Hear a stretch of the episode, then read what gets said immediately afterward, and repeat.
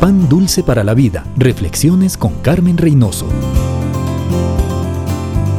¿Cuántas veces nos hemos sorprendido al escuchar que amistades de muchos años o matrimonios que parecían sólidos y llevaban décadas juntos, de repente fracasan?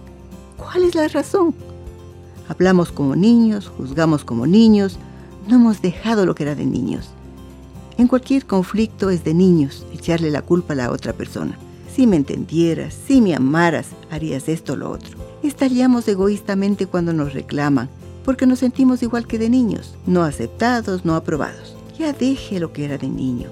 Ahora es hijo de Dios, es valioso, es capaz. El pasado es escuela. No deje que sea cárcel. Actúe como adulto. Ame con el amor que recibió de Dios. Busque el bien del otro. Deje de exigir como niño malcriado que todo funcione a su gusto. Y pronto verá que el amor que da regresa usted con gozo, con paz y felicidad. Pan dulce para la vida. Reflexiones con Carmen Reynoso.